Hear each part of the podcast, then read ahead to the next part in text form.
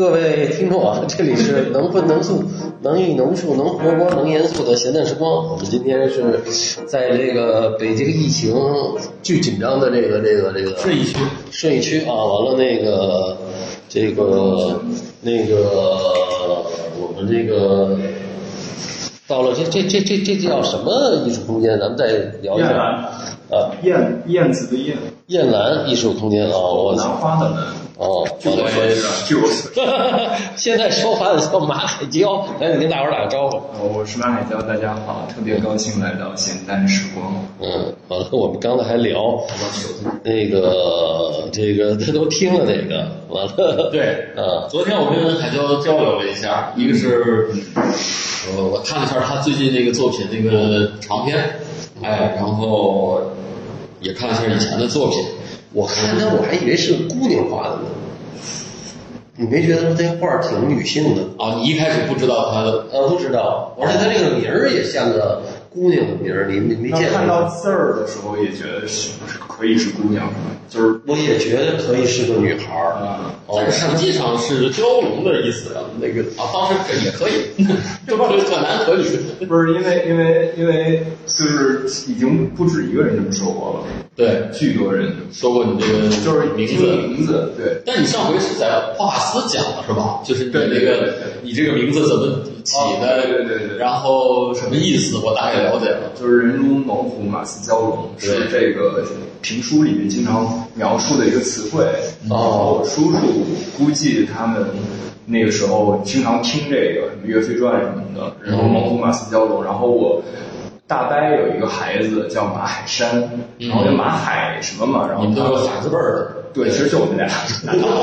一个是海参，对对，但我们差十岁嘛。然后后来那个叔叔可能觉得就叫马海娇吧。然后我户口本儿写的还是那个娇气的娇。啊，然后我应该很大之后，我才发现户口本上这么写的。然后完了之后，哦后来我爸可能去找公安局怎么改了一下。然后现在在我户口本上还有曾用名，马海哦娇气的娇，就是那个骄傲的骄吧？娇气的娇。其实那时候就是估计就是，我觉得就是那个时候我们县城这个户籍制度非常的混乱，对，然后就就随便随便写一个经常那种对对对之类的。然后到我比较成熟的年纪，比如说两千年左右，然后上初中了，可能你就要填很多资料，就要根据户口本上面的来哎，了，就户口本是哪个字，就是哪个字，对对。但反正我现在身份证还是交什么交，这个没问题。这个名字其实还挺挺有画面感的，全是画面，全是画面对，全是形象的东西。我我自己不太满意，就是我觉得有一点儿全是画面，本身这个姓没有办法嘛，它就是一匹马，对对，已经是这样了。你你跟那个张王李赵还不太一样，它不代表任何意义。对，但是这个马，然后它后面还配了一片大海，然后后后来海里面还有个蛟龙，你就觉得这个人，我觉得就是跟我肯定很不一样。对，其实名字这个东西啊，因为中国汉字它这个对。形意丰富嘛，就是你往往不认识这个人，我先看到他这个名字的时候，你马上会有一个形象或者一个概念的设想，但实际上你可能真实的了解到这个真实的人以后，他这个反差可能还是挺大的。嗯，有这个问题，就是有时候我会先入为主的去通过一个名名字去想象一个人，嗯。哎，老觉得这个名如其人一样，但实际上需要深度的了解以后，你会发现这这其实没有太多关系。哎，那你你说你是哪个哪个省什么地儿来着？河北北省易县，北京往东。就是清东陵那个地儿，清西陵。哎，清西陵，易是哪个义呀？容容易的易。哦，风萧萧兮易水寒，就是易水就是易水。对然后我们那儿有一古迹叫金科塔，金科塔应该是明朝吧，清朝的一个。辽吧，那个很早了。不是，但是它可能重修过，啊重修还有很多塔楼。哎，有机会你可以开车去，哦。我当时我我忘了去过没去过了，我怎么记得原来去那儿就得奔着潭柘寺是关下，是不是那边？会经过一个，反正北京的西南西南方京港澳或者我一般回山西开车都都路过路过那边儿，对。但我们那儿没有火车，所以就就可能不是特别知名。没有火车站，你只能开车或者坐大巴。对，但就属于保定吧。对保属于保定它但是它其实离保定跟北京的距离差不多，差不多旁边是涞水嘛。来来水对旁边是涞水，好像涞水已经有北京的公交车可以开到那儿了，就是九哦九多少九幺七吧。但现在疫情哦就就不知道情况。对我也很对，很少回去。水一线，对疫情。那你是从小就爱画画？我小时候是喜欢写书法，哦，然后完了之后，后来我文化课我是比较听话的孩子，但是我也比较努力用功，但是比较拙，然后所以文化课就是个是个学习好的，就是文化课就比较偏文科一点，然后数学就学不太好。后来我写书法完全是一个爱好，然后也比较喜欢一点这种古代的诗歌或者说文学什么的文学对对对，比较喜欢这种。后来我书法老师就说，你如果不行，就是说如果文化课你只能上个三本。二本努努力，那你其实不如学学画画儿。对那那也赶上那艺术类那时候是一个艺术学习的一个大潮嘛。对就是很多，比如说我们，我记得高中的时候就有那种美术老师、音乐老师，然后就开始去班上去挑。比如说你长得很帅，那你可以学声乐什么的。表演说如果你学习不好啊，但你长得很帅，哦然后你可以学学声乐，学学跳舞。你可能稍微的考一考，你可能是能上一个什么一本，就你肯定上不了美院嘛。但你比如说上个什么河北师大啊，河北师大也很难。河北师大很难考，对，你们省最好的学校，艺术类，但但比如说。但比如说你上过河北农大的舞蹈系，就是就是有很哎，多这不是有一个特魔幻的什么石家庄美术学院？都是河北美术学院。呃对，在保定哦，河北美术学，院盖跟迪士尼乐园似对的。啊对我听说过这个对，我没去过，然后我就记得我也听一个播客里头讲的特别神奇，特别魔幻啊，特别魔幻。一个那个中国有几个魔幻的地儿，一个那个一个是五粮液的那个那个厂区，哦巨魔幻，我听完都傻了。哦，哦，那个是是是是北京河北还有哪儿？一个酒店福禄寿，那三个人，那是廊坊那是廊坊，对。对对对对。但是就是说成片的一个区，就大的一个区域很大的一个区域。这个就五粮液那天你横店，横店，不，横店还好对横店，它基本上里边还是比较正常。对就是说咱们说这非常不正常的这个，哦，就很邪乎还。有一做的一什么一半天坛，一半什么白宫的那个，对，是有一些好像是在河北，但我没有奇亲眼葩的建筑。对对。来继续说说你那个呃对学学艺术，对，然后然后看你的，一看这孩子挺老实的。是挺好。不是，我就是说老师，老师看这孩子一挺好看美术老师看上你，哦，没有没有没有没有，我我是还是比较主动。然后我那时候书法老师说，因为那时候不流行书法直接考书法很少，书法很少很少。你对很少也很难。对，后来我去国美读书，我发现就是就是很难，因为人家那个真的写的很好，要求我写不过人家。然后但是那时候高一就就听了那个就是书法老师的建议，那你就。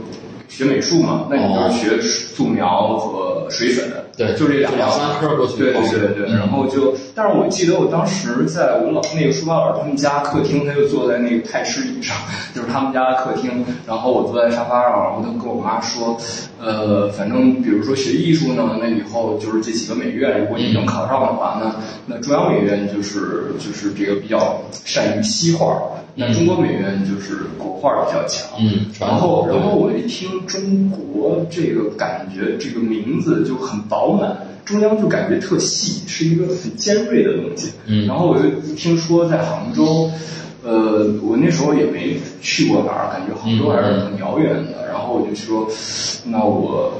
得考中国美院。其实那时候觉得就是就是一种冥冥你你跟我说的名字那人一样，先看到这个学校名字，对去想象一个一个一个学校的状况。对，然后但是，一般你要是实地看完啊，肯定国美比央美那个风景是好很多。呃，对那那时候主要是觉得远嘛，你主要离家远，对，一切都是未知的。但其实现那现在想想，那时候真的就是就是就不知道有多难，就是不知道考你一个应届生你没有概念嘛？对这个考试，但是后来你是高一才开始对说要考，对学素描和水粉，就很多高中转转艺术类，开始学那个怎么画一个圆球，画一个三角三角体。那这时候有这个学校里有这个美术老师，有有有他教的还是比较正规的。怎么说呢？那正规那当然就是无比正规，就是他他就是就是那一套东西嘛，我就是大家现在就是所有要学这一套东西都要先画这个原著嘛。呃，那时候已已经有联考是吧？省里的联考，有先要过省里的联考。对，其实我觉得自己比较幸运，还是因为正好我们那个县城有一个我爸的朋友，然后他其实眼界开阔一点，然后他后来介绍我去这个杭州的一个考前班学了画画，你还是去要杭上要么我肯定考不上，那肯定的。而且我学了两年，我第一年也没考上。哦，都得去学校跟前儿的考前。而且只要第一年考上，那就大天才肯定是一个。那也是，不是就是说他这会儿已经扩招了，不像小博他们那个早，那个还没有扩招。哦小博他们那个那个七零后，一届才招几个学生那种。所以我那个概念还是他们油画系一共才招十个八个，就是那个概念。对，就我觉得还是挺挺阴差阳错，但是我觉得那你是哪年上的？我九零年出生，我零七年没考上，零八年呃不是零八年没考上，然后零九年九月份入校。那也不容易啊，也挺容易呃也很难啊。对，不容易啊，不容易我觉得，我觉得好好我的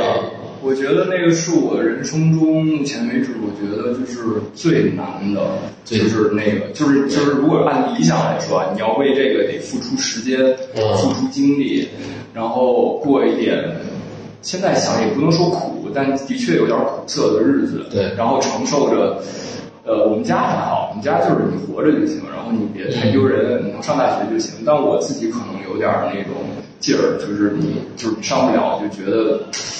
对，挺挺要啥子，就是对对。那你等于那两年都在杭州跳的是吗？我零七年，呃，现在回想我就说我零七年第一次是长时间的离开家乡嘛，就是零七年，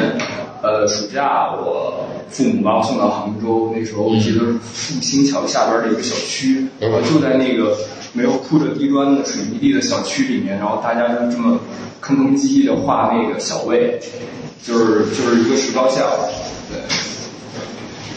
嗯，然后，然后就是怎么画，老师都说你行不准，然后你的那个挫败感，因为那之前也没画过石膏，然后旁边有一些附中的孩子，然后哎，对，国美是考石膏那个时候考石膏像但我后我学的时候，零七年还考石膏像，但我真正考的那一年就是零八年底、零九年初，他就改革了，改革画、哦画人像、半身像了。换半身了。对，好像每个戏还不太一样，比如造型就是半身，那你设计就是头像。对对对，要求不一样。对，然后哦，之前是考的石膏像。对，然后那时候就就是人家，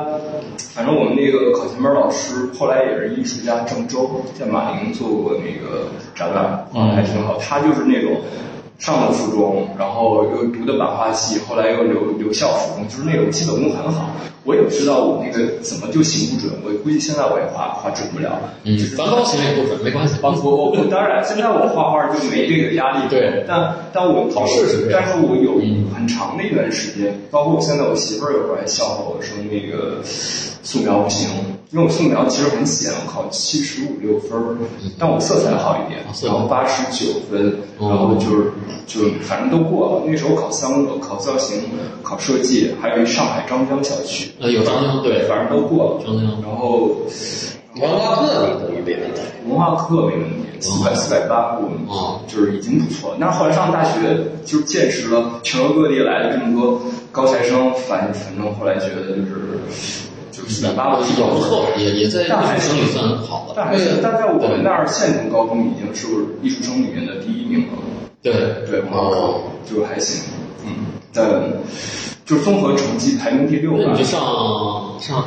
那年上造型是吧？对对，造型里面有油锅板雕，对，就是你考上，然后选了一个综合艺术，我不知道什么叫综合艺术。对，不知道什么是综合艺术，然后以为是什么都学一学，然后去了之后才知道，就是就是它其实跟当代艺术有关。那相当于央美那个实验艺术学院，对，对，但我后来因为大一都是基础部，大家就是所有造型这个关本要考上来的都还在还在画那个素描色彩，只不过你可以画人体了，然后反正也画的不是很好，很有挫败感，因为很多附中上来的孩子的确他们这个工坊就是科班儿，对拿起来就就对，他画的比你多，主要是然后现在想没办法，我觉得就是小天才他他很呃很早他就接触这个，他就喜欢画。你说他从三年级画到大一，画得多时间长你就就这突击着画几年，你这个而且现在想想天分，就是其实我觉得是情感。就是对。对造型的那个感觉也都不是特别敏锐，然后就是没没办法跟人拼这个，然后后来到大二之后，基础部完了，然后就有了这个综合艺术系和新媒体系合并，嗯。然后当时学校也改革合并了，那就是老耿耿天一他们那个。呃，耿耿老师他们那个是新媒体，新媒体。啊然后我考的是综合艺术，哦，然后这两个就合并叫跨媒体 intermedia，他们叫跨媒体了，后来对，就是就是一零年，一零年发生了学校这个一个事情，哦。然后我们考上综合艺术的呢，就是给我们两个选择，哦，就是你可以去油画系第五工作室，就相当于以前综合艺术系的第一工作室，你还是做绘画，回造型那边儿，对，然后现在想想就是感觉油画系有四个工作室嘛，嗯，然后你突然成立一第五工作室，估计人家也不待见你。然后排名比较靠后。的，然后，然后，然后后来发现，就是跨媒体这边就是都很多都是明星老师，对，然后比如说，呃比如当时邱世杰、邱志杰对。杨福东，对，然后张培丽，对都是明星艺术家，你也不知道当代艺术是什么啊，但是你觉得那些老师经常都都老师范儿对。经经常那个在外边做展览，那你就选这个吧很。有影响力。然后选了这个之后，就相当于我们那年考上的综合艺术系的那些考生，然后和考上新媒体系的那些考生，然后集体五十个人去这个跨媒体，对，然后我就去了跨媒体。等于跨媒体这是第一波。第一对，第一年，我相当于是第一届跨媒体。哦，那厉害，那像丁世伟他们的都比你丁世伟本科他是动画系的他是在相声，哦就是象神哎，那个校区，对，哦我我们是在西湖边那是。哦，我知道了，那就是在那个那里边文英那儿那个是吧？对对清波门。没，我就在外边看着，没进去过。那两边全是大梧桐树的，对对对，梧桐那那条路叫南山路，南山路特对。别的美了。现在想想，那你们这届同学还有谁？艺术家？艺术家同同届的，比如袁可如、哦，原来我知道，冯冰一，然哦后还有一个画动画的刘毅，然后我们下一届有朱长全、啊朱长泉唐朝。然后谭丽杰，反正等等哦，这是我们班的，对然后其他班的，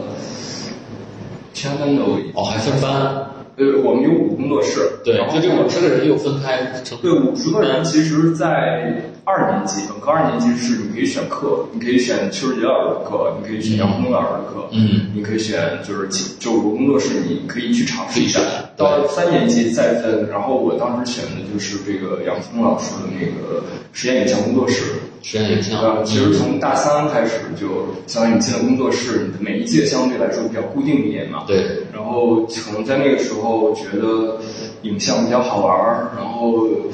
就是其实其实现在想想那个阶段也挺无知的，就是一个从无知到慢慢的探索，你也不知道是什么。关键是你没看过展览，你不知道你做这些东西最后最后会怎么样。就是最后，就是现在我明确知道，那我现在做这个作品，过两个月在哪个空间，然后有一展览，有一展览。要多少流明的投影仪，打多宽的，然后 SketchUp 建模建出来。那时候你完全不知道，你嗯，父母也不知道，父母以为你商业编导，或者是对他们不理解。就是第七八代导演 都有可能。对。然后自己也不知道，然后就这么一点儿一点儿做，然后后来就保送研究生，相当于真正的接触影像到毕业，那就是从一一一年到一六年，五年五六年左右。加上本科加上研究生，但现在我知道，那个那个阶段也是挺，就是突飞猛进的对一个媒介的认知、实践，然后理解，然后当然就是我还是觉得，就是当代艺术对年轻的艺术家很宽容，门槛没有那么高，就是你稍微做做，反正你你你当然出来是不容易的，但是其实就是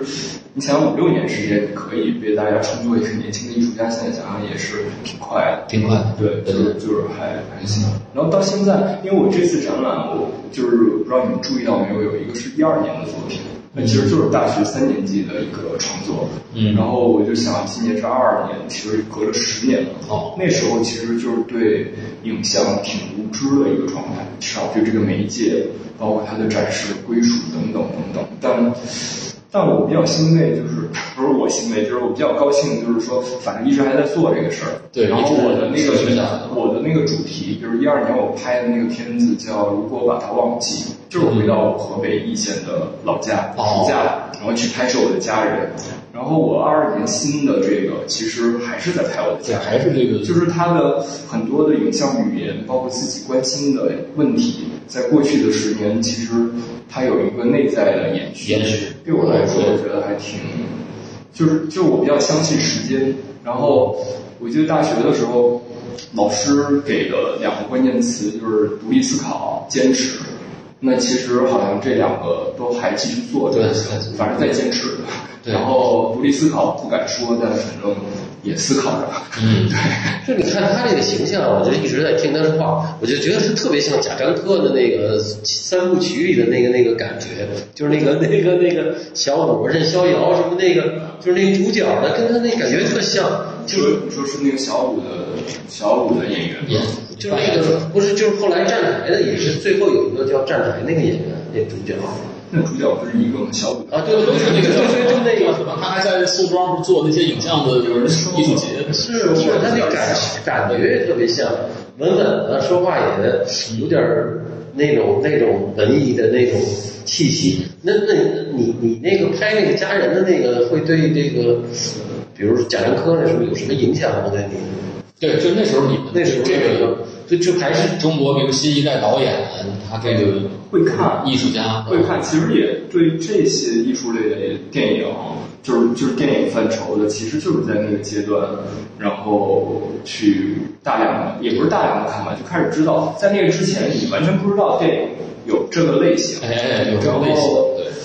对，就是就是，但贾樟柯是是那个阶段看了比较喜欢的。就是就是你会觉得其实就是北方的，他是山西人，对阳嘛，然后他这么去拍，然后留下的这种那个时代的那种县城的样子，就是自己会比较感同身受一点。对，但但那个阶段，我觉得在南方并不流行。我们讨论更多的并并不是他们还是比较边缘的，在我 对对对，因为因为其实我觉得现在想想那时候我们。看的比较多的，比如说，因为因为跟老师在那个班上放的有关，比如说放贝拉塔尔、匈牙利的导演，嗯，萨丹汤格尔，就是来回的放，然后对，然后放过《阿飞正传》的开头，王家卫，王家卫，然后还看过一些侯孝贤，肯定看，侯孝贤也有点边缘，但都是我比较喜欢的。哦，就是我后来看的比较喜欢。然后他们这个到上海、杭州这个地儿啊，还全是西方的国际化，对，哎，就是就是以这个欧洲，甚至老欧洲那种语境为为这个时髦。像咱们说的新浪潮啊，包括包括你说侯孝贤、贾樟柯，其实他是从日本那条线过来的，就是小金这条线。他他就是东方人，很慢，完了观察世界的角度，他是。需要慢慢慢慢的嚼东西似的那种感觉。嗯，西方的那个还是很明确的，就是他那个东西你看完了是吧？电影语言，电影语言还是很就是切的特别清晰。咱们这个有点含糊。我老觉得就是不是这个这个审美不一样，审美美美学不一样。但其实我们读书的时候不会像您这么理论的去考虑，老师也不太会，因为我们都不是理论家，我们就是看，然后拍，然后拍了之后大家围着再看自己拍的，互相批评，其实就跟画室一样，嗯，就画实践以实践为主。然后其实就是你自己有兴趣去找，比如说像贝拉塔尔、塔科夫斯基，然后还有。哦，那时候老师会比较推崇民国的，比如《小城之春》类似于这种，嗯然后就相当于对对，就相当于你去大家集体好像获得了一个知识点，嗯你就去学习就行了，哦你就去观摩就行了，然后回到头还是去实践，就不会有什么理论性质的说去哦东方美学，但是后来自己通过读书、嗯或者说是观影，自己可能也会有所体会，哦所以就是我觉得还是一个。就是就是就是一个比较传统的对于艺术媒介的学习，就是看实践，然后没没太多理论。但我自己是后来比较觉得比较喜欢侯孝贤，个人啊，嗯就作为观众来说，贾樟柯的很多的那种电影的片段，其实贾樟柯，我觉得我。比较印象深刻的是，他有一篇《世界》，嗯世界对然后完了之后有一个零三年的电影还是零二年的电影，我就在想，他他那个有一个俄国的女演员，嗯其实来世界公园打工吧，对然后然后他们就坐在那个我忘了是经历了一个什么夜晚，然后他和那个女主角赵涛，就是一个老外的。呃，女女生还有一个中国坐在那种三轮车三电动三轮车上，然后就是北京的那个风吹吹拂着北京的夜晚的风吹拂着他们的那个样子，然后我估计摄影机是在另外一个车上，然后跟拍他们的样子，然后想起那个什么乌兰巴托的夜晚哎的那个音乐，嗯。然后就觉得这这些这种情绪的抒情，嗯。是我觉得挺挺棒的，挺就是离我很近。对，然后他跟那个塔科斯基的抒情，跟那个法国新浪潮的抒情很不一样但是有他们的影子。我觉得，我觉得是。贾樟柯肯定也学习了他们，但他是。转化成了一种本土的本土语言。你好像能闻到北京泥土的味道的那种抒情。我觉得这个东西就是后来我觉得哦，那我明确我比较喜欢这种类型。嗯但但我能不能做呢？那不一定。但是就是就是后来我就慢慢，我觉得是人是这样，就是你不自信的时候，你也不敢说，嗯然后那大家都喜欢，你就跟着喜欢呗。后来你慢慢明确啊，那自己做的也多了，你明确啊，我敢说啊，我就喜欢这种类型，那种我不太喜欢，但并不代表它不好。反正对就我觉得过去很多年还是自己在慢慢的成长，年年纪也在慢慢成长，然后对对自己实践的东西也在慢慢的、慢慢的从一个很不自信，然后到慢慢的自信起来的一个过程。但但这个就是就是二者在艺术家的心里面永远还是挺挺纠结的。反正可能我就是一个比较纠结的性格的人，对。那你中间是还出国，你们有交换是吧？呃有一段驻留或者是对，有很多，就是就是我是一四年是研究生二年级，嗯然后然后在这个美院都有那个研究生二年级就有交交换计划，交换计划然后你可以选去哪儿去哪儿去哪儿，然后我当时也是很莫名其妙的，就觉得我就看那个单子啊，就是给学生看那个单子，其他的都要自费。然后突然发现挪威奥斯陆国立艺术学院每个月可以给你九千克朗，对就相当于是九千人民币吧，差不多也不是很差不多。但是你想去三个月，反正三九二十七三万块钱不到，然后你其实机票啊各方面自己再省省，对你是可以相相当于没赔钱。对。然后然后就就试着申请这个吧，然后后来发现对大家北欧北欧福利好，后来发现大家都不申请这个，也不是不申请，就不爱申请这个地方。比如说你第一次出国，你肯定愿意去巴黎，嗯，对。呃，佛罗伦萨、罗马，对然后如果好一点，你去伦敦、什么芝加哥。那我觉得就是出于省钱，那我就报了这个名，然后给了一个象征性的口语的一个面试，所以说就相当于你会说 yes or no 哦这种。对对对，面试，然后然后就就去了，那个那个还是挺挺特别的一个经验，然后就相当于你能去到一个很遥远的地方，第一次去欧洲吧，然后在那个之前也没去过哪儿，可能去过巴厘岛旅游，去香港，然后再后来就会频繁的有一些驻留，什么去过柏林、嗯对阿姆斯特后来丹驻留对，就就在一九年之前，反正每年都会出去待一待一个啊海参崴这种地方，嗯。还家里介绍给我的一个那个艺术空间，然后然后就去那个时候，我觉得是有有有两个目的，一个目的是呃想出去玩儿开眼界嘛，然后你去感受不同的生活，然后第二一个目的就是说驻留。因为因为你离开学校之后，呃，驻留可以让你变相的坚持继续做，继续做作品。对对对。那你因为因为我我从小的教育啊，就是就是还是你需要那个勤能补拙的那种教育，嗯包括到了大学阶段，老师就经常吓唬我们，然后说你你别待啊，你一待待半年，半年就过去了，什么都没做，嗯然后再待半年。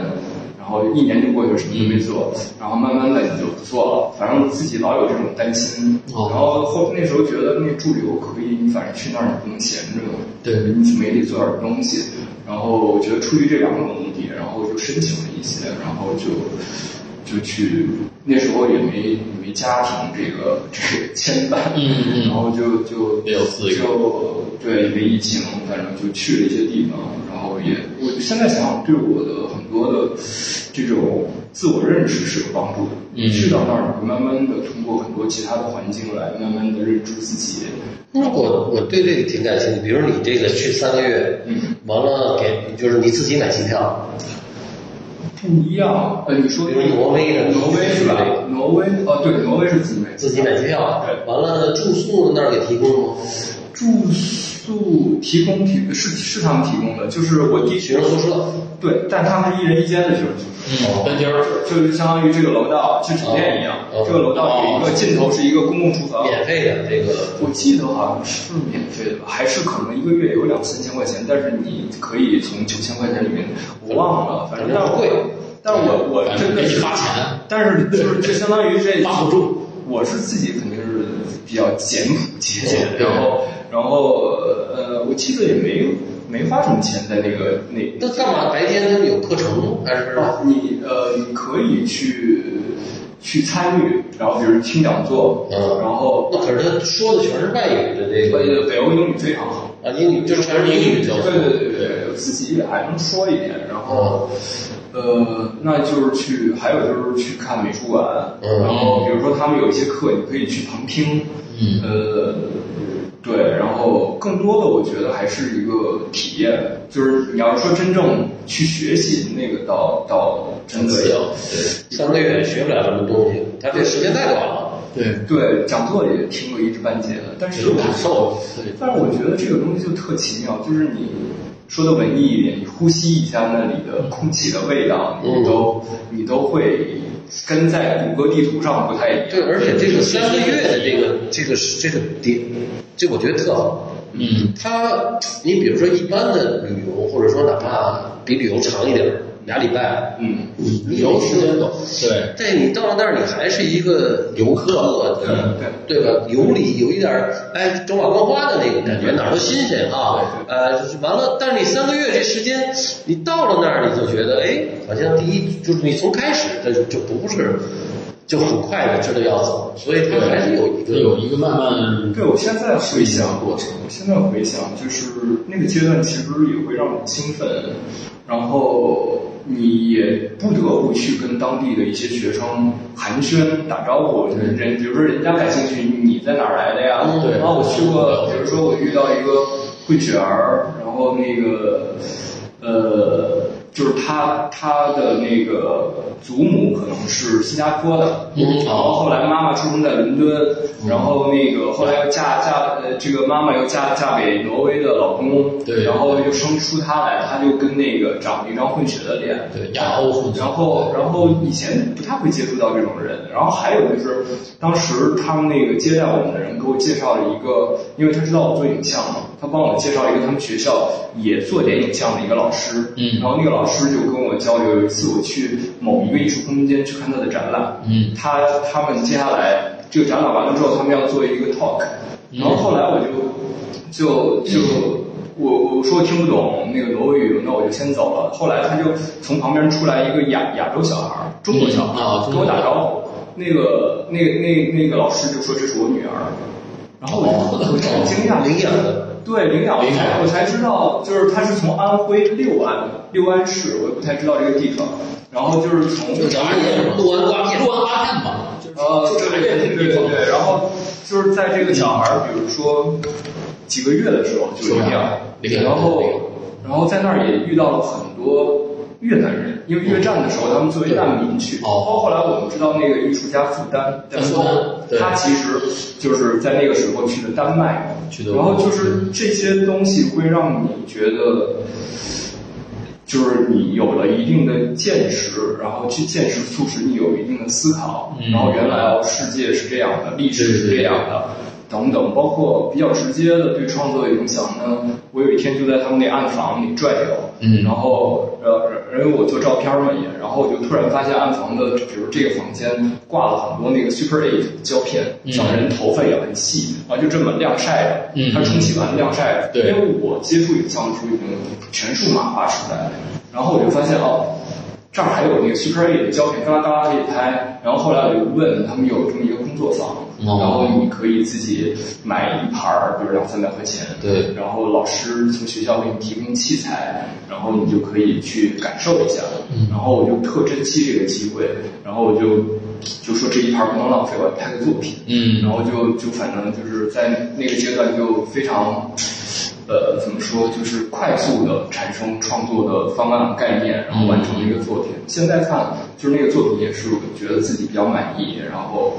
然后那几个月回来之后，然后回国，然后拿着这些作品跟学生呃跟同学、老师交流，老师也会觉得哈，你你好像有一点不能说好，但好像你有有所变化，有点变化。嗯，呃，这么说可能太高级了，但反正有有所变化。有有对。就是就是一般，比如说在那个时候，人家觉得你三个月出去，那就是去玩嘛，你也学不了什么。但是其实老师也不会觉得你可能会做作品，你可能就是背包客去看美术馆，你也来不及做。但其实那时候真的去做了这些作品，也留下来了。然后这些作品其实促使你在那儿当地有一些思考。对，我觉得就是就相当于时间没有白费，就是我觉得还是挺。挺好的一个经验，然后对，都快十年了，后来也没再去过挪威，对，但我觉得就是那个阶段也是一个挺特殊的经历。那比如说，我特感兴趣，就是你说那个 他自己也做一些作品的那个挪威的那个老师，啊，哦，你还记得他那个作作品吗？作品。真的不太记得，但是我但是我就说一特逗、特关键，就是他可能做一作品，墙上有一电视机，嗯，然后我说这电视机没开，它就是黑影，然后他说这就是作品，哦，就是黑屏不开，哦，然后我可能记得有这么一个东西，然后还有一个我我不确定，因为我语言不是特别好，我不确定那是不是他的作品啊。就是他墙上挂了两张照片，一张照片是这个，就是同内容是一样的，就是这个一个男子在倒牛奶，就有点像维米尔的标画。然后一张可能是二十岁时候拍的，一张是四十岁时候拍的。然后这种作品其实它不是很新鲜，它就是时间的跨度。对。但我不知道为什么，我现在其实做很多作品也强调这个时间的跨度。就是包括我让马国权去重新书写三十年前的字迹，包括我们今天的那个作品，它也有一个时间的跨度，但我不确定就是是不是我那时候看见的那那两张照片，嗯，然后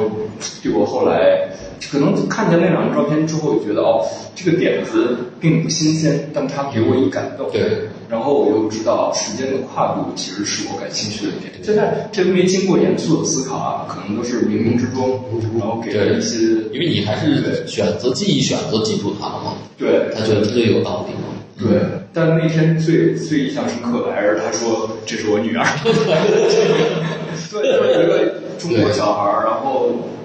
特还叫美丽，叫美丽，美丽就是就是拼音。欧洲这个很很普遍，他们这个领养这种，呃不不，他是这样的啊。他不不止这个，整个欧洲都是因为我有一个朋友，对，有一师大哥师哥就做这个，在中给给中国，就是他是在中国，有亚洲的，有非洲的，就是帮助，主要是做法国的，做法国，嗯，就是他是做了一条龙，等于是法国的这些人，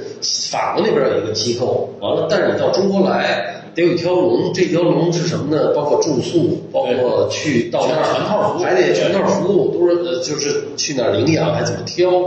呃，呃但是这个事儿也挺怪，这个事儿其实是在一个现在也没有了，就很少，不是不能想象现在还有，不不，现在还有还有有还有。应该是，呃，先这疫情不说啊，咱们就是把疫情抛开，对，到后来几年就会有什么呢？它是呃跟原来不太一样，原来是好孩子，后来就变成咱们很多的残疾了。对，有有有他们来领养。缺陷的，对，对，因为完了这些人就转到越南和哦对去越南跳去另越南去越南跳中国因为就是出了几个丑闻，其中有一个丑闻有有有这方面，其中有一个丑闻就是就是美国好多同性恋也领养，完了他们同性恋领养还还开一个 party，完了结果这个事儿一上了报纸被捅过来了，完了好多就炸了，说这怎么你把这个中国孩子弄得用同性恋家啊，完了咱们中国人不领养，怎么都给就是哦种种有一些有一些奇怪的这么一个一一些事儿，完了结果就是越来越少，就是孩子的。配就就国外领养的这个比例就越来越小，后来就是压缩到很多都是残疾的孩子。嗯，对对对，哦，但是我我相信你当当年就是也是很很奇怪的那个，就是完对，全就是就是以我的个人的经验认知，经验不知道这个事儿，你在中国也不太了解有这么一个事儿，然后你去了之后，就是一个就是北欧白人女性，然后突然领出一中拍着拍着一个大概那时候上上就七八岁小女孩儿，嗯然后的肩膀说这是我女儿，然后你你你但你就还是要反映一下这个事儿对对对。就是，但是后来跟他们交流，反正对于他们来说，这是一个很正常的事。很正常，对对，这在你的描述里面就是产业。这是一个很大的事儿。当年啊，大概当年就是在最开始的时候很大的一个，而且我估计现在想那个小孩儿应该也是零五年之前被，对对，因为当年就你想本身，比如九十年代，国家又很穷，嗯而且当年九十年代很多这种弃婴嘛，对很多你想刚开始打工，刚开始打工道德观又很强，对完了这些对，对。是就是就是还是挺奇怪的一个点。我当时还想就是还想就是能不能拍一个作品，后来也不了了之了。对，看以后吧，因为我当时也采访了一下那个小女孩儿，哦然后留留下了一段采访的一个素材片段。对，如果因为因为我觉得这也挺有意思的，反正那素材留着，万一有机会能够再去挪威采访她，她可能已经是二二二三十岁，然后是不是可以再有一些作品的产生？就是对，但但更多的对我来说，那是一个很特别的经验的记忆。嗯，嗯，是。那这么这么完了之后呢？从那儿回来以后，完了你上完研究生，完了那个也呃，对，这个研究生，研究生毕业作品就是马国权，然后那时候哦就是对第一部一六年16年，然后那时候就是那个阶段，其实是在杭州也待了很多年，然后也跟着学校的这个工作室的教育，在一步一步的创作，但是突然的也也出过国了，然后也知道咱们 B 组在展什么东西了，嗯嗯然后反正就是再回头看自己的一些东西，同学之间、老师之间，我们都是很真诚的讨论，没有说客套话。然后这个时候就会发现，就是有一些东西我自己技术上面 OK 了，但是你你在那个年纪二十五六岁，你好像还是没有去做那种很真情的东西。嗯。你做的还是一种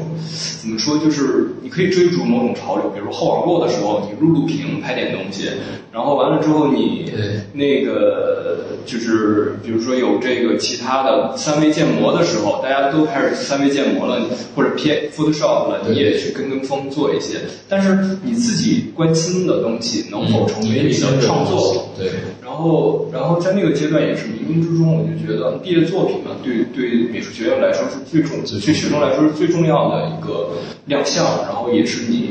也是也是你离开学校的告别之作。嗯然后那时候就觉得，那那是从时长到你拍摄的周期，你是不是可以更时间长一点？然后我就觉得，那我就回去拍我的这个叔叔马国权。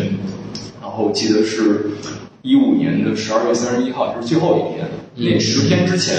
我们还去上海跟老师开会，就是说毕业创作是什么，怎么怎么样。然后老师就开始拿出他的那种看不见的小鞭子，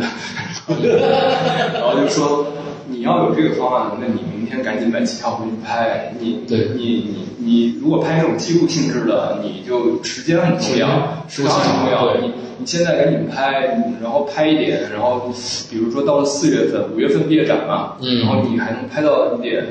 春天的气候的景色对等等。然后 反正老师这鞭子可能也有点用，然后过了几天，然后我就真的坐火车还是坐飞机，反正就回到河北，然后就开始拍拍，然后就直接只中间当然也有几次就是就是一个阶段，比如二十来天，然后回杭州，然后那个再看看素材，然后再想想，然后再回去。就两头跑。那你拍的时候跟你那叔叔怎么就最开始怎么沟通？沟家里人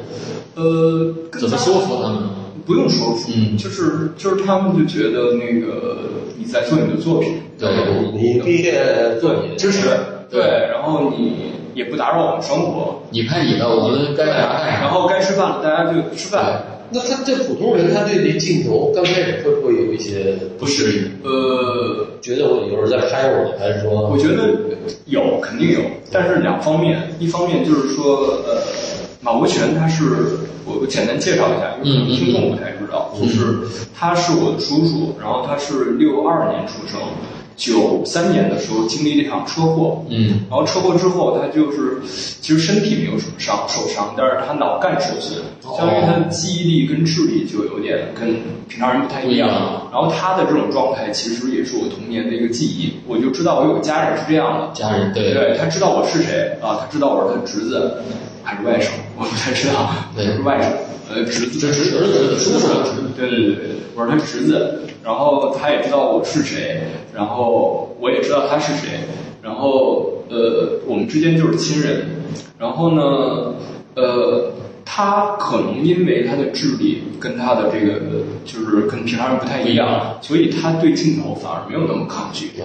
我倒觉得他还挺自然的。对，第一方面是这样，第二方面我自己也非常的克制。哦，比如说我拍您，我不会怼着您拍，我特别不好意思，嗯，我要给你保持一定的距离。距离，就是其实不打扰。对，就是我我觉得这这这两方面原因造成，就是说我能顺利的拍下来，然后反正包括二一年我爷爷去世，你看嗯，那个片段最，新的这一部。我也提到，就是说我一直是在门口，就是我爷爷比如在这儿躺着，我是在门口对，离得挺近然后我也不想把镜头拉得很近，就是反而形成了一种，我后来意识到，就是我作为作者跟对象之间的。距离。对，我觉得这个就是形，就是造成了这个影像的一种状态。然后我就跟他们说，然后就就拍完了，拍完了，然后就就作为毕业作品就展出了。然后我自己其实也特别的不确定，就是我觉得就是我拍了一个我的叔叔，然后他其实是一个残障人士，嗯对然后又是一个北方的一个所谓的无名者。那我把这个东西拿到杭州去，那谁会来看呢？谁会关心呢？那反正就这么展了。那你在剪的时候有什么？剪的时候，我觉得第一次剪其实并没有花太长的时间，因为我四月比如三十三十号拍完，嗯然后五月二十五号就毕业展，中间有二十来天的时间，然后就其实就是重新去看那些素材，然后重新去看，然后一点一点，我的我的工作方式是这样，就是重新去看，比如这个片段，我觉得很有意思，我先拉到我的这个时间线上，然后再找片段，再拉到时间线上，然后慢慢的把它线性的剪到一起。比如说第一部里面，我印象比较深的是。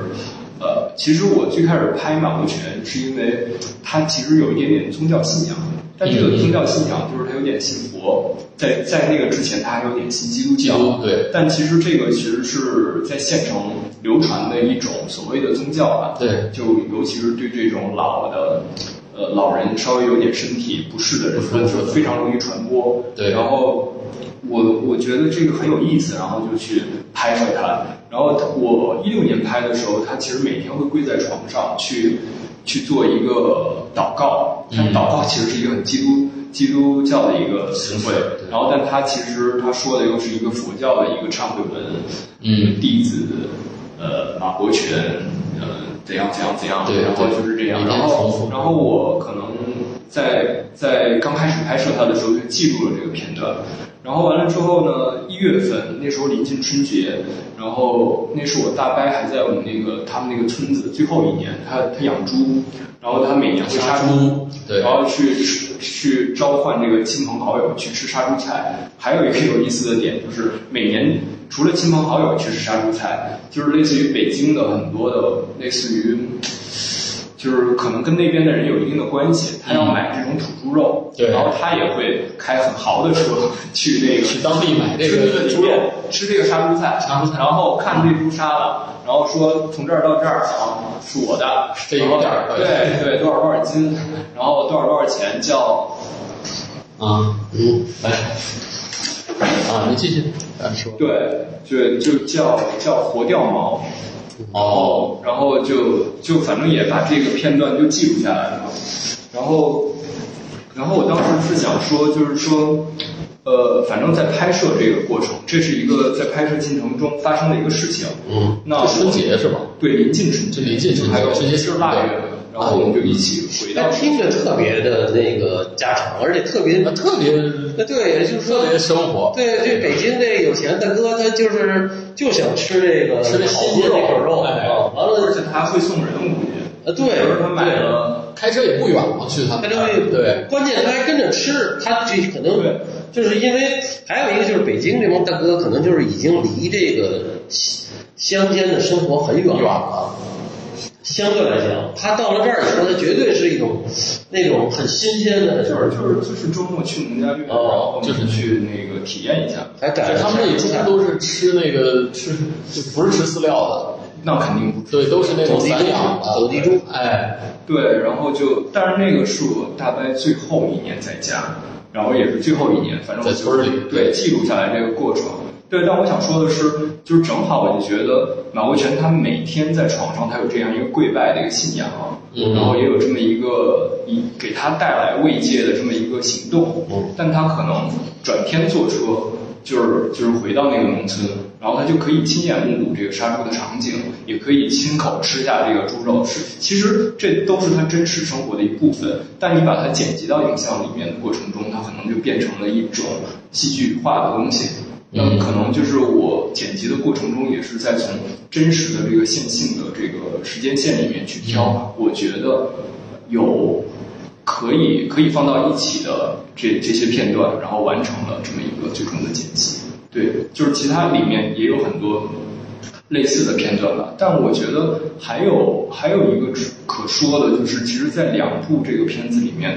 我都有感而发的，然后有一个自己录制的，就用这个录音笔录制了一些旁白。那那个其实并没有说我一定要写，而是我看着看着那些片段你有，感受了，你就自己就录下来那个旁白。对，我就看着看着这些片段，我就打开 Word 就开始写了写了之后，然后完了之后，然后可能在剪辑的时候就拿出那个录音笔就录了，就贴上去了。对对我觉得这个就是就是挺对我来说很好的一个经验，就是它其实是很自然的一个属性，它并不是说我要一定一定要有这个旁白，但但可能就变成了这个片子里面一个一个比较独特的部分。对对对，嗯，三米跟大家打个招呼。Hello，大家好。啊，三米是艺术有毒的这个主播播主，就我们等了半天，就等三米跟我们参加，以为来不了了，最后还是来了啊！串台了一下。对，串台一下，三米来给我们讲讲那个你是怎么跟小马认识的？哦，我不知道你们前面讲的怎么样，特别不好意思。上学和创作的经历。啊我们刚讲的第一部作品，但是主要是呃，我正好也跟你这儿展览就接上对这个阶对段。对对，我我说的是我呃一六年研究生毕业拍了马国权，然后对五月份拍完，在毕业展上展出了，然后完了之后展出了之后，呃我我我铺个垫啊，嗯到三米这儿，呃对然后就是展出了之后，我刚刚不是说。我自己其实心里不确定嘛，我拍了一个北方的一个所谓的无名者，一个 nobody，对对对然后到杭州给大家看，然后同学之间也都是这种能工巧匠，大家其实都是卯着劲儿在毕业展上要，嗯要要干票大，对，要要要要对搞亮相就是按按那个什么说，就是要拍一个力作，对对。然后呢，研究生只有一个金奖，就是就是毕业作品，如果我们叫林风眠的奖学金，然后只有一个。然后我本科的时候就就拿了一铜奖，然后就觉得就是就是觉得不甘，有一点。但是但是其实拍完之后，拍马国轩之后，我不是说心里其实两方面，一方面就是觉得。会不会没人感兴趣？又是技术性质的。第二方面，但是我我虽就是，但是我觉得就是也无所谓，因为这个东西是我的真实的一个带有我真实的情感的一个东西。它的影像语言如果有点瑕疵，或者说是其他方面有点瑕疵，或者说大家不认可，我觉得也无所谓。但是因为我我我觉得有些作品就是这样，对，就是艺术家做出来，你觉得。他就那样，我就是这样，然后这是真的，然后对，但反而我觉得那次我第一次意识到，你只要拍了真实的情感性的东西，大家是认的，无论是什么，无论这个东西离他有多远，对，大家大家觉得哦这是真的，所以那个就很意外的还得了唯一的金奖，算是算是给我的这个学生生涯留了一个很很好的一个句号。然后我不是说我考上也挺难的嘛，就是好不容易考上了，但走的时候还是一优秀学生。然后完了之后，呃，那次就就是我们有一个学长，他是策展系的，刘田，他是策展人。啊，刘田。呃，然后刘田那一年他正好是上海双年展的联合策展人，对。然后他看到了这个作品，然后他就介绍去参加上双。然后萨米看到了，嗯，对，我觉得缘分从这儿开始，对对对，你来的特别是时候，介绍你的。对我就是在上海上，当年是一六年嘛，对吧？一六年，对我们刚开画廊没多久，然后所以我也在大量的去找艺术家，因为我们那个时候画廊很新。然后呢，上海双年展，我反正看展览有一个习惯，我就是一般是喜欢一个人看，然后呢，这样可以看很长时间嘛。我就上海双年展，我买了买了他们的那个图呃画册，然后就是一个作品一个作品看，可能。可能上海双年展看两天吧，对。然后我就里面就标，就是所有我喜欢的艺术家，我记得特别清楚，里面标了五个艺术家，然后其中就马海娇，因为他的那个作品是特别需要五十五分钟嘛，我是去看了两次，对，把它看完了，然后就觉得，然后回来之后这五个艺术家，我就不停的去想他们的作品，然后觉得这个作品真的是我，一个是记得住，第二就是觉得很。让我很长时间都有感觉的这么一个作品，然后就找人间接的各种方法。找到他啊，然后就开始那个时候正好有是一个群展的机会吧，我记得是啊，他的一个师兄在我们这里策划一个群展，就说哎，正好有马海教作品，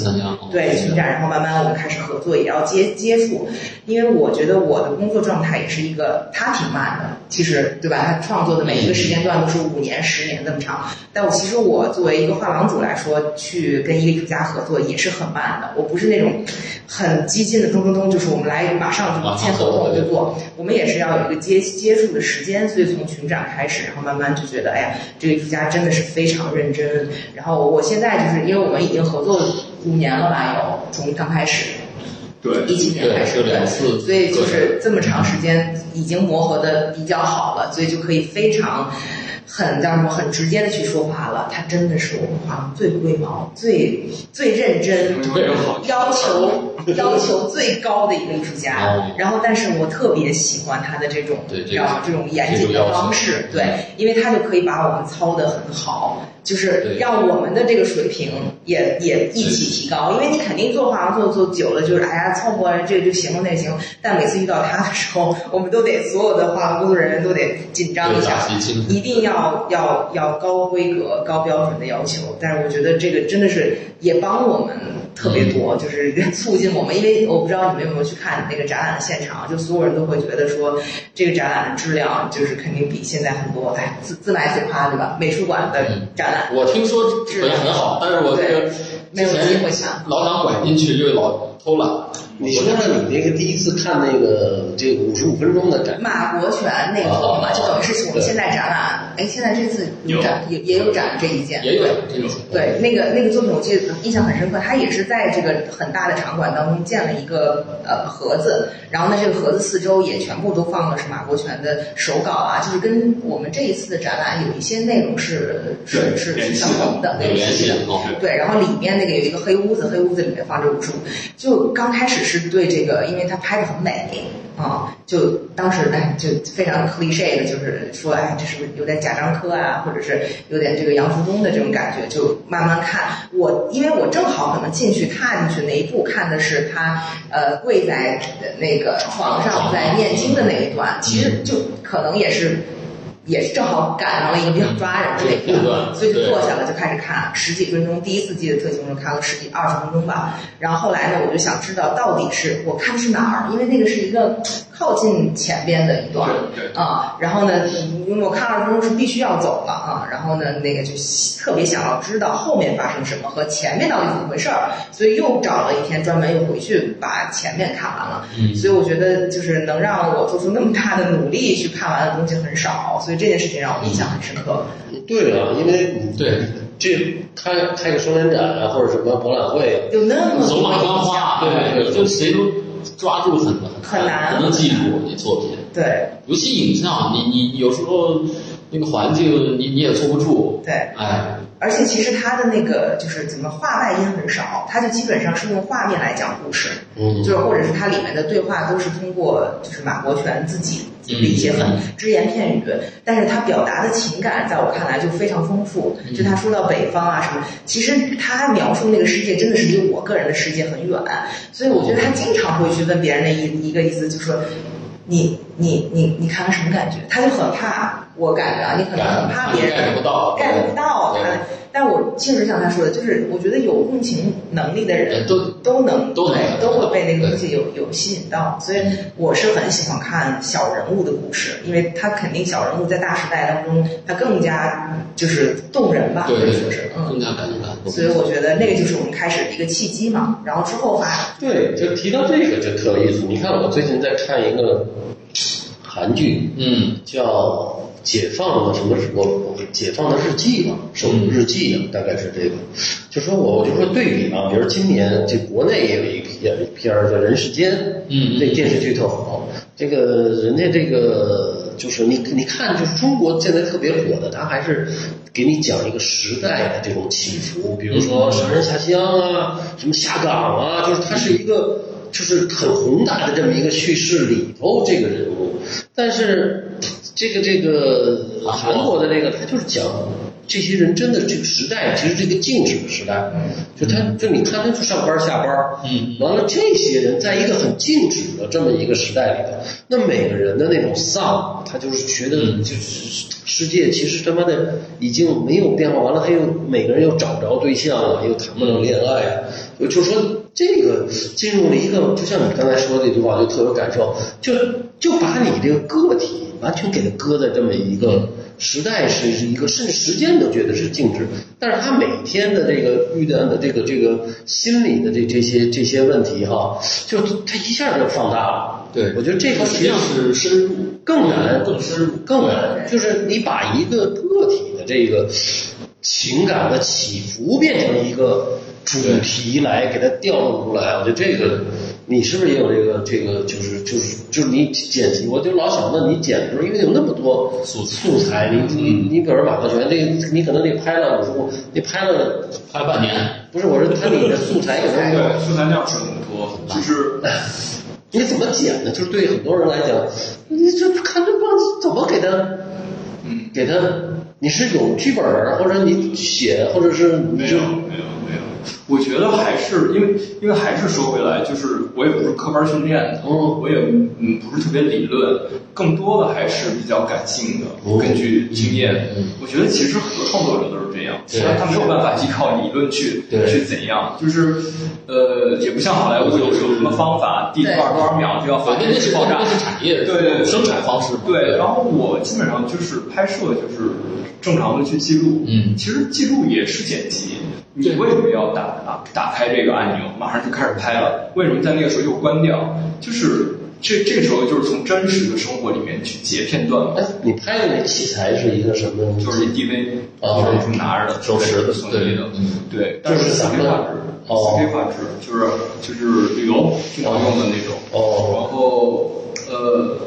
然后这是第一步，第二步就是导到电脑上，可能变成了。一百条、一千条，然后你就是还，我就是比较勤能补拙的那种方式，我就还得一分一秒去看，我也没有成绩，我也不是说记了第多少多少条好，然后我就真实的这么去看，看了之后，我是把它都拉到这个时间线上，就是 Final Cut 一个剪辑软件上时间线都拉到，然后把我不需要的先刨掉，就是我觉得这段这十六分钟，可能第三分钟到第四分钟有意思。然后有留下开下来，然后然后我的第一个这个视频文件就叫第一次剪辑，就是所有我要用的这些，然后再第二次，对，再第二次筛，对，是等于一点点大量筛，有点像筛筛淘金那种感觉啊，筛沙子，沙沙沙下去。对，反正对于这个片子来说，就是这种工作方式，因为我觉得它最基础的还是。真实流动的这个时间嘛，对，然后你先从这个真实流动的时间里面去摄影机先捞一轮，然后再在软剪辑软件里面把，就是按你说的那个，就是把那个没用的，或者说你觉得不重要的先筛掉，那就是一百小时先筛到五小时，然后最终的剪辑，那二零二一年这个就是三个多小时，就是从这几将近一百个小时里面筛出来的。我记得我就是每天工作十来个小时，就在这个。呃，就是自己的工作室里面，然后就看这个当时拍的这个片段，应该看了一个月吧。嗯，就每天都这么看。我我其实就是那种，就是这一秒我要没看到。然后我就倒回去再看，再再看。对对，所以这还是在乎细节嘛。就是就是就是，我觉得就是我的工作方式是这样。就是，但是我看了以后啊，就有几段在讲述的那个部分，嗯，呃，尤其是比如说那个他他伯伯在讲你叔叔的故事，还有那是应该是他姐姐，就是姑姑在讲，对对，那个那那部分的书是你之前会设定好吗？比如说你们今天来讲一讲哪一段？尤其讲我特别感动的就是那段要离婚的那一段，是吧？就是那个，嗯，那个那个要离婚，但是后来又觉得不好意思，对，开口，对，就这个有安排吗？这个呃有一定的安排，我就是说，因为因为在那个之前的呃，就是发生的事情，就是爷爷去世了，对，然后这个春节要临近，然后马国平不能一个人在家待着，那就去姐姐家住。然后，然后，然后我那时候也就不不再去我爷爷家拍马回泉了，我就每天骑着自行车去去我姑姑家拍。然后，然后拍的一个阶段，我就觉得，哎，我在想，第在我一六年的时候，我姑姑基本上没有怎么出现。然后我呃二一年的时候，既然我姑姑出现了，我我是不是可以采访采访她？对，让她来讲讲她的弟弟是让她的角度。对对，然后那我就说那那。姑姑，咱们那个今天下午我采访，提前一天问的时候，姑还特紧张，然后正常人都会特别紧张。对，我说没事没事，你就你就按你自己的方式讲，然后就在他们那个就是他们那个房间里，房间里，然后我说让马国权坐在他边上，就是马国权也别那个回避了，你就坐在这儿听听，也在听听听，然后那个，然后我就我列了一点问题嘛。就是比如说，我好奇的问题，比如说你们小时候一起长大是有什么经验没有？嗯，然后你知道，呃，就是你这个弟弟，就是知道他出车祸，你当时是怎么知道这个消息的？嗯，然后你。就是他跟我说了，我我觉得也挺惊讶的，就是就是因为此前他不会在生活里面跟我说这个，对，我也不知道，因为他当时是在农村当教师，然后他他这个弟弟是在县城出的车祸，其实隔了很久他才知道消息，因为九几年那时候也没有电话，嗯，然后对，就是他是慢慢的知道这个消息，然后他跟我描述他在医院第一次看到他已经哎对，看到那个医院对躺到四十多天的时候他的样子，包括。我觉得他比较我感动的点就在于，他说他的弟弟在这个医院的床上躺着，然后床下面全是地铺，就是他的父母，就是我爷爷奶奶，陪了四十多天了。对对，就是就是讲述这些东西嘛，就是以他的视角。所以我在想，就是如果再隔五年再拍，那可能其他的，比如说毛全的女儿，现在我还没有，那还没有更涉及到，对，更多的去去。去让他来讲述，或者说跟他在，就是他其实在这个影片里面还是一个若隐若现的状态。对对。所以随着时间线，会不会就是也随着正常的这种时间，呃，是不是有可能其他的人物也会进来？也会在陆续。对。Sally 就像这种影片，你在英国外国人他看到什么感受？你会？我觉得我自己还挺有信心的，我就觉得这种东西如果我觉得你拿国外获奖，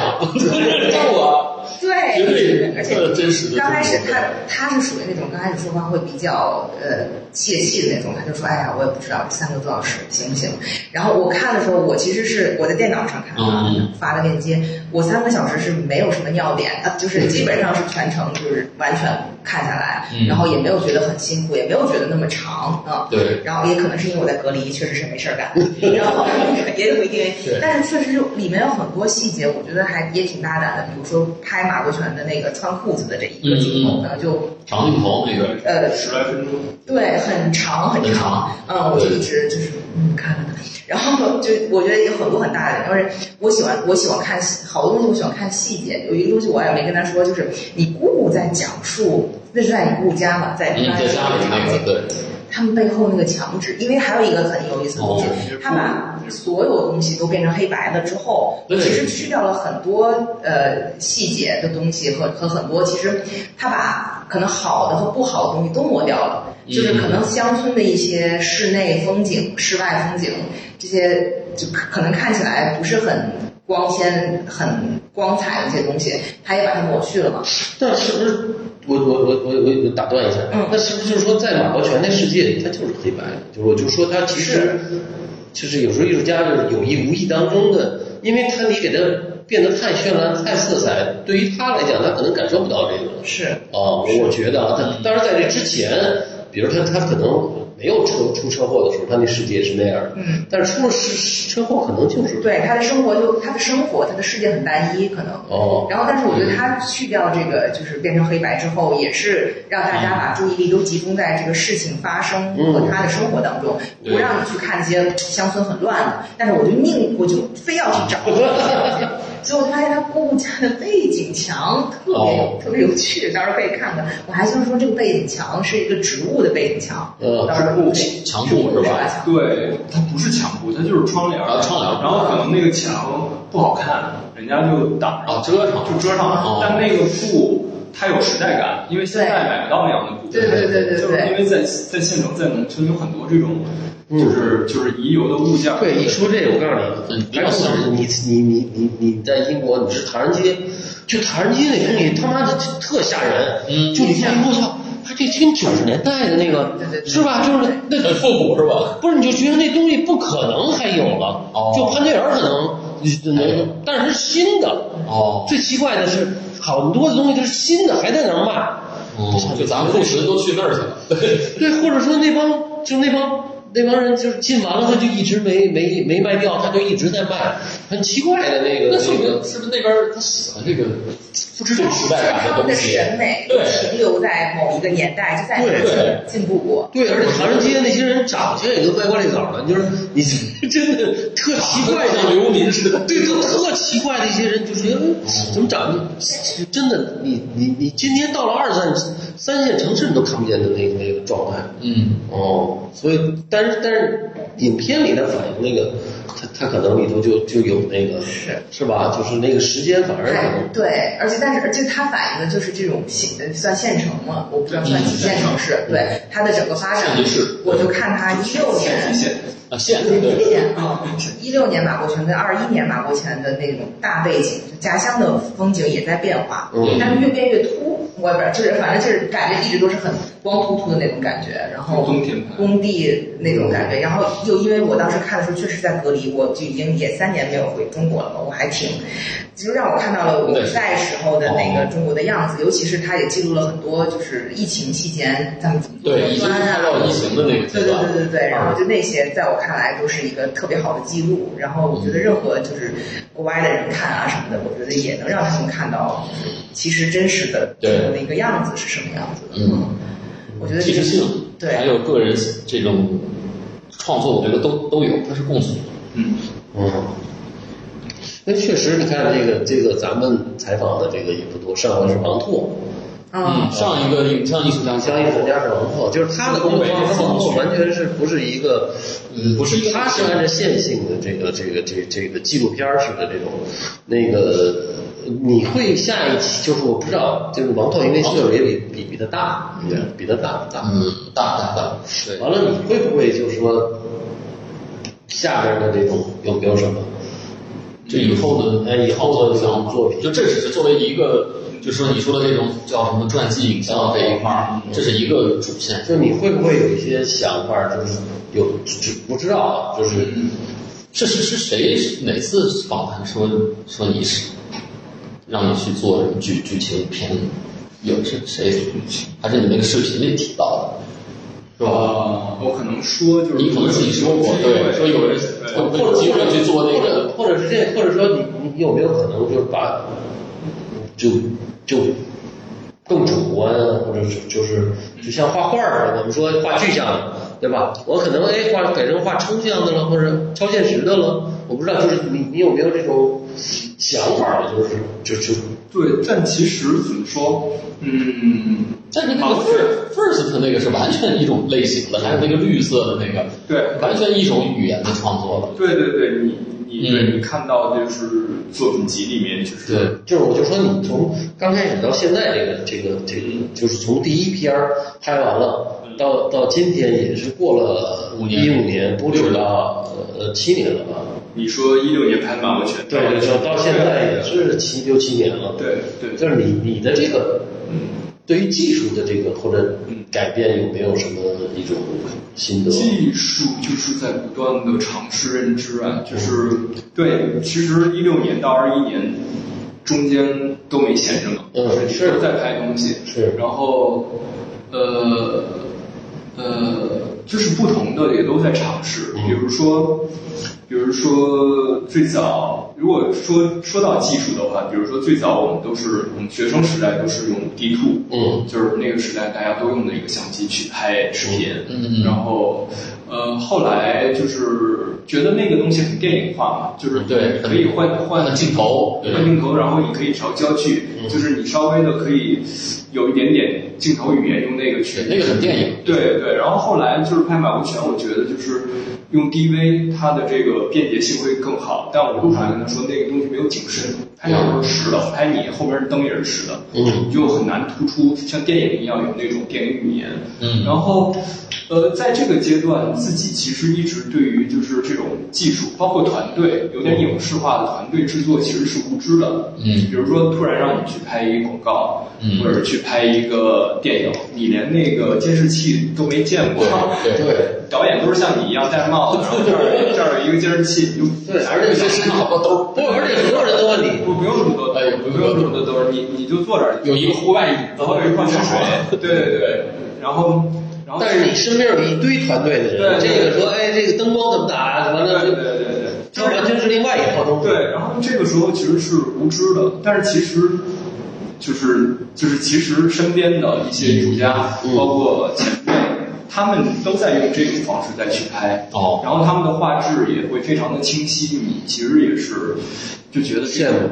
对，会啊，会羡慕，肯定羡慕会羡慕，然后你也会觉得就是就是我是不是有点太 low 了？不是那那倒不是，就是你要去感受这个东西，啊，是是是，就是就是一下就是一下给你一个两千万的预算，你看你能拍出啥？就是就是我自己其实还是一直都是很保守的，就是、嗯就是我觉得要一点一滴的去积累经验，嗯然后比如说到后来。呃，我也想就是去感受一下。那我去拍那个，如果把绿色删除，如果开始关心植物，它其实就是找了这么一个团队。哦然后我也有监视器了，对我也可以。你也戴着帽子，哦，可能那样，但是那是晒。对对对，就是是一影棚里的，对，然后你要你要去造致敬致敬，然后你因为因为你比如说用那个阿莱或者用嗯。Red One 这种机器，对对对。你要找一个摄影师，然后帮你拍，然后这时候我的工作方式就又变了，变了我就特别小心翼翼的拿出本儿来，此前没有画过分镜头，拿出本儿来，然后打好格十六比九，这一个本儿上画啊一二三四五五个分镜头，旁边写中景远景，演员从哪儿走到哪儿，然后你就开始，然后觉得画的难看，然后觉得不行不行不行，我是我是艺术家，我不能画难看，然后开始用铅笔打稿。然后完了之后用那个勾线笔勾出来，然后用那个水笔填色。后来我觉得还挺好看的，就是哦开始开始开始，当然跟广告那没法比啊，但是还挺自己风格的。然后就拿拿出来问朋友打电话找摄影师，哦，然后给摄影师看这个怎样怎样怎样怎样怎样，摄影师就开始说了，哦，你这个镜头要用广角，你这个要用那个什么，我们到时候要准备一个变焦，怎样怎样。对哦，然后再问价钱。对。对，然后完了之后 报价。对对对，你他这完全是一个很很粗粗暴的方式，他直接就进入这个这个这个这，就是因为你你画的这个直接就就要展现嘛，对。你等于脑子里头有了一个对。完整的这个，就每天脑，因为因为是这样，那我人家就说我们影视工业按十六个小时算，那摄影师一天三千块钱就是十六个小时，嗯。不要过晚上十二点，早上八点对到晚上十二点，过了晚上十二点超一个小时按半天算，对三点以后按全天算。哦，那这样就会很紧张啊！你就是所有的东西你都要赶紧赶紧赶紧赶紧，然后你就是不断在脑子里面排演排演，就跟你就跟你就是去做那种，就跟话剧一样，你上了台就没机会了。那你要有钱那你就再来弄，就是就很紧张。然后完了之后，那次是比较大的一个经验，但是我觉得这个东西不用多，你过了，你就会很自信。你之后对你 LV 来了我都无所谓，就是你知道，其实你不用紧张，然后你你很明确要什么东西，摄影师一定要把想想办法帮你把这个东西搞搞定，然后灯光你就跟他去说就行了。但是我觉得这个东西就是它出来的那个作品的质感是不一样的，但我觉得那个也是一个经验，就是你你比如说从技术层面上啊，就相当于你老是用小的画笔画画，你你就是你老是画二十乘二十画小画突然给你来一两米乘两米的，对。你就得你就得来这么一次，来这么一次，其实你就会知道是怎么回事儿。嗯，还有时长也是，就是从学生时代，老师都是这么吓唬你，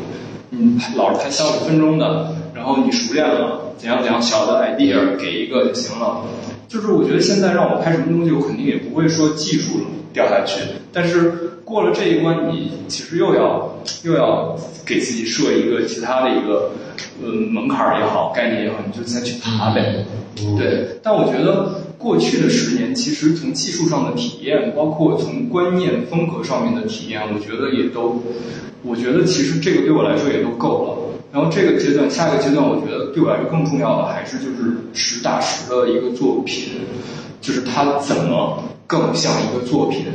就是也不说风格了，也不说技法了，嗯。那他这个作品你怎么把你之前的学习的这些技艺转换成这里面还不是技艺的东西，技法的东西，还有就是你怎么你你整，我还是相信中国古人的那一套，就是你所谓的修养，嗯。然后你怎么转转化成这个东西，就是就是这个对我来说，可能也是跟从小的这种教育有关，就是就是这个可能是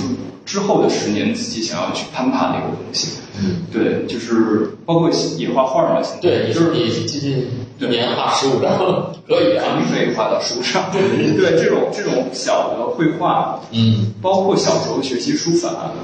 就是你曾经经历的那些暑假的午后，你去临帖，然后你曾经在那个水泥地板上支着画架去画石膏像，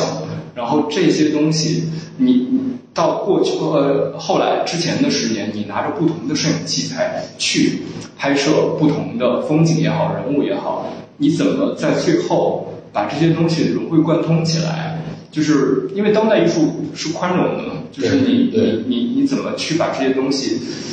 呃，就是把线性的连接起来。那时候的那个午后，它不是一个无意义的午后，嗯就是你去临了，比如神秘塔碑帖，你临了十五遍，你刻了三十二方汉印，你你其实在不断的在去让你的眼睛跟你的整个人在吸收很多的东西，但这些东西就就就对我来说，我不想让它白白的流失掉，所以就是就是之后我可能还是让让自己叫什么观、感官、身体去从记忆里面再去再去找，呃，就是包括前两天就是风控的那几天，我在家里啥都没有，电脑也没有，就是还有一个毛笔墨汁儿，是去年写对联儿留下来的，然后还有一粘的，然后就开始写字儿，对，临玄秘塔碑，临那个黄庭坚的这个松风阁帖，嗯，然后我觉得这些东西就是就是就是我觉得它会给你一种你存在的感觉意义，嗯，然后但是我接下来就是你要怎么把它融会贯通嘛？就是，但说这个都是玄的，就是不玄，一点都不玄，就是我特别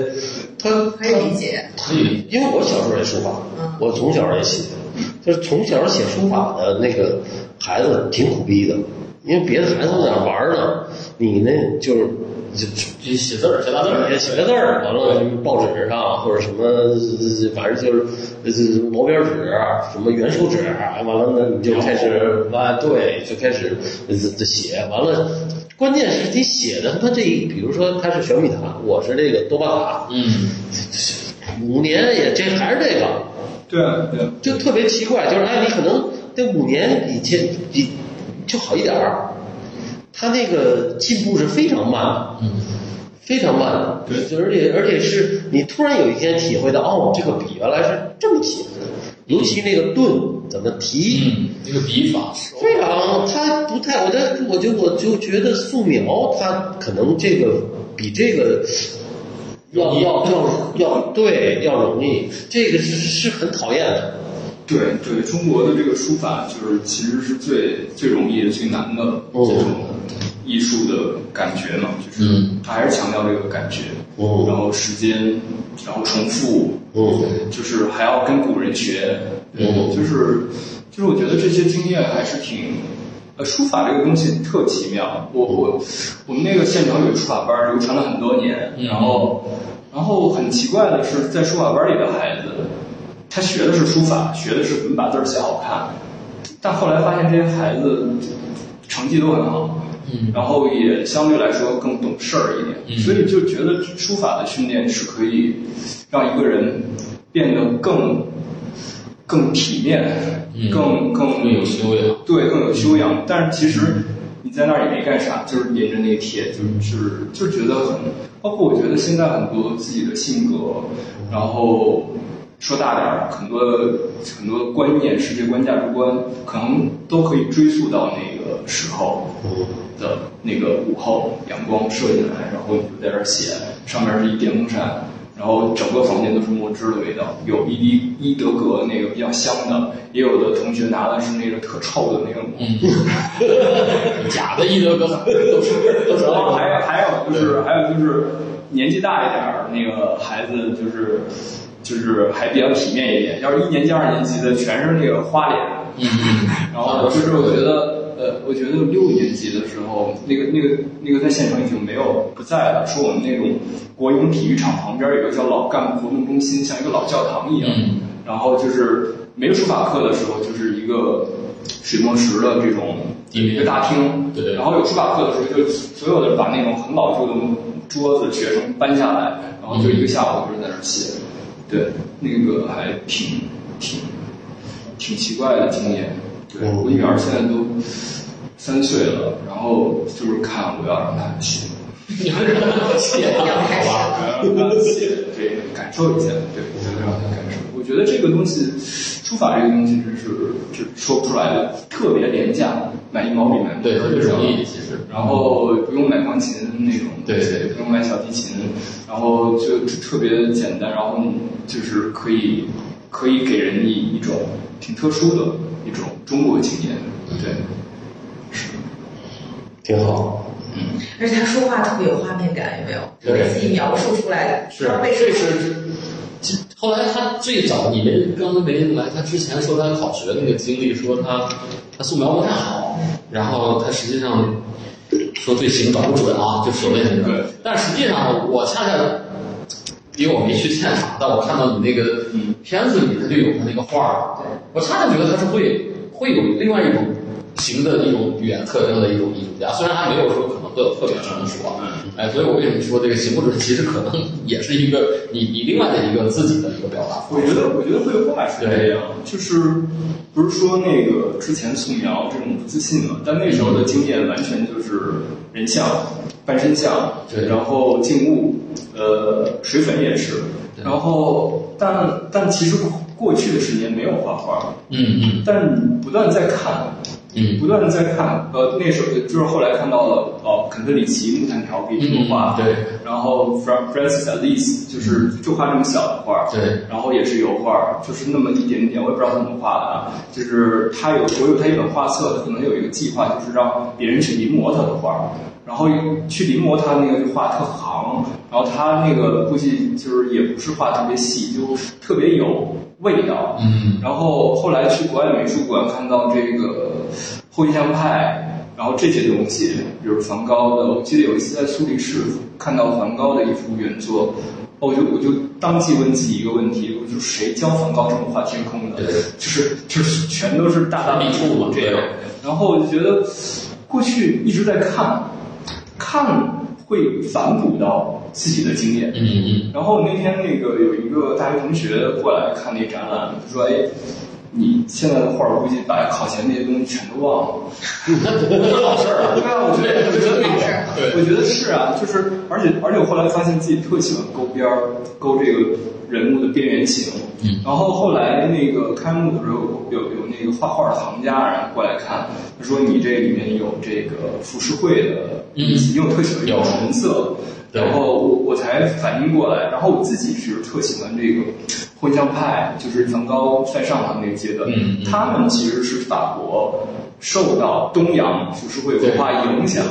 然后，然后我们学校就是中国美院早期，其实也是大量的留法，然后林风眠那一批过来。嗯其实我觉得过去的这些东西都塑造了对绘画的一些审美，嗯包括现在我其实我肯定还得画写实的，就是但是呢，我不要求形那么准，我要求整，呃，而且里面有影像的观念，然后我其实很哦，很很强调这个谋篇布局，就是哪儿有一只狗，哪儿有一个人，嗯。然后它这个黄金分割怎样，它整个画面的构图，这个其实跟过去很多做照片的经验是相关的。然后对于色彩的经验，可能跟过去很多年去看绘画有有关。比如说我们那时候画金木水粉，强调高级灰，嗯嗯不要用纯色，用纯色特 low，你要那个对。调出一个很高级的灰色，对。对，像央美的央美我觉得这是最基本的吧，画画，就是这就是我今天接受不了。嗯。好多画家就上来的就用纯色，